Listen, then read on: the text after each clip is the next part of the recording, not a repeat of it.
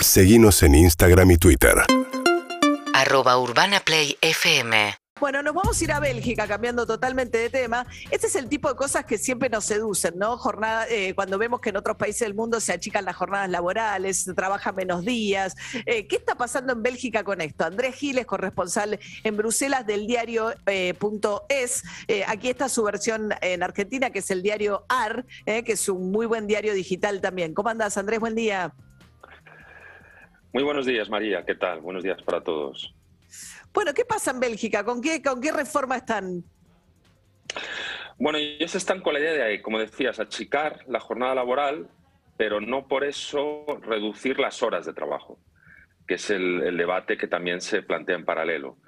Lo que se está planteando aquí es eh, mayor flexibilidad, mayor libertad, pero no reducción de jornada. O sea, no es que se trabajen menos horas porque se trabaja un día menos, sino que te puedes organizar para trabajar en menos días pero siempre las mismas horas.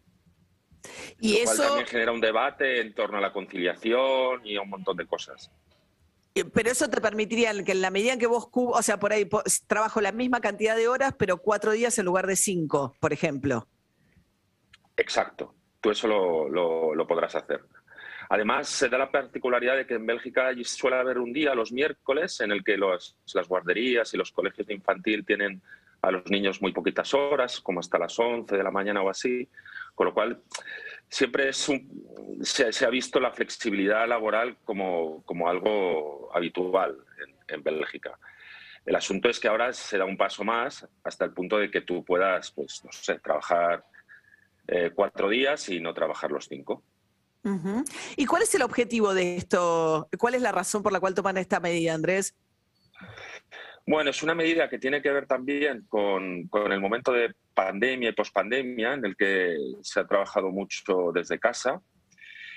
Y, responde al debate que está surgiendo en Europa sobre, sobre los usos y los hábitos de, cuántas horas trabajar, de cuántos días trabajar. En España también hay un debate abierto con eso, en cuanto a la reducción de, de la jornada laboral, si es mejor trabajar menos horas cada día o es mejor trabajar menos días.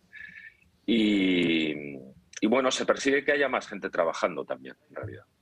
Se persigue aumentar un poco la, población activa, que en México está en torno al 72%, y la quieren ampliar hasta el 80% en, en 2030. Y está también, bueno, en Europa ahora recientemente se aprobó ¿no? una reforma en España, toda la discusión de qué se hace con los trabajadores de las plataformas, ¿no? Si se los considera que son trabajadores independientes, entre grandes comillas, o si las plataformas los deben asumir como empleados, ¿no? Como en cualquier otro rubro. Claro, en España se aprobó la conocida ley Rider, que sobre todo buscaba regularizar lo que en España se llama falsos autónomos, que son aquellas personas que hacen un trabajo como si estuvieran contratadas, pero sin estar contratadas. Y, la Comisión Europea ya ha presentado su propia propuesta de directiva europea, es decir, de una ley europea, para sacar de esa irregularidad a millones de trabajadores, que son todos los que comentas de plataformas, y entonces vigilar los, los algoritmos, vigilar un montón de, cosas relacionadas con, pues, pues, con los riders, con los conductores de Uber, con muchísimas y muchísimas empresas que, que están haciendo esto. Eso es súper interesante, ¿no? El hecho de que en España lo que obligan es a las empresas a explicarles cómo alban el algoritmo. Es decir, el trabajador tiene que saber con qué criterios reparten los viajes, ¿no? Para que no los discriminen, porque ahora no tiene ni la menor idea un trabajador, eso pasa aquí en Argentina un montón, cómo se le asignan viajes a unos sí y a otros no, o por qué unos tienen mejores viajes que otros tampoco, ¿no? Claro, hay muchísima opacidad sobre el funcionamiento de, la, propia, plataforma cómo operan también las puntuaciones, cómo te castiga o no el hecho de que a lo mejor por lo que sea rechazas un servicio.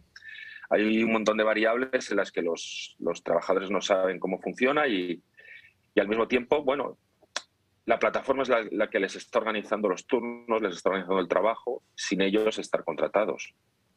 Claro, claro, es una contradicción. Si se supone que no son tus jefes, ¿por qué te organizan los turnos? Claro.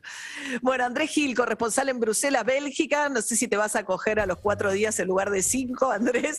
Yo los tomaría. Bueno, ya sabes que nuestra profesión es, va por no, no, también. Sí, tal cual, tal cual. Bueno, muchas gracias. ¿eh? Gracias por atendernos. Gracias. Un abrazo. Hasta luego. UrbanaPlayFM.com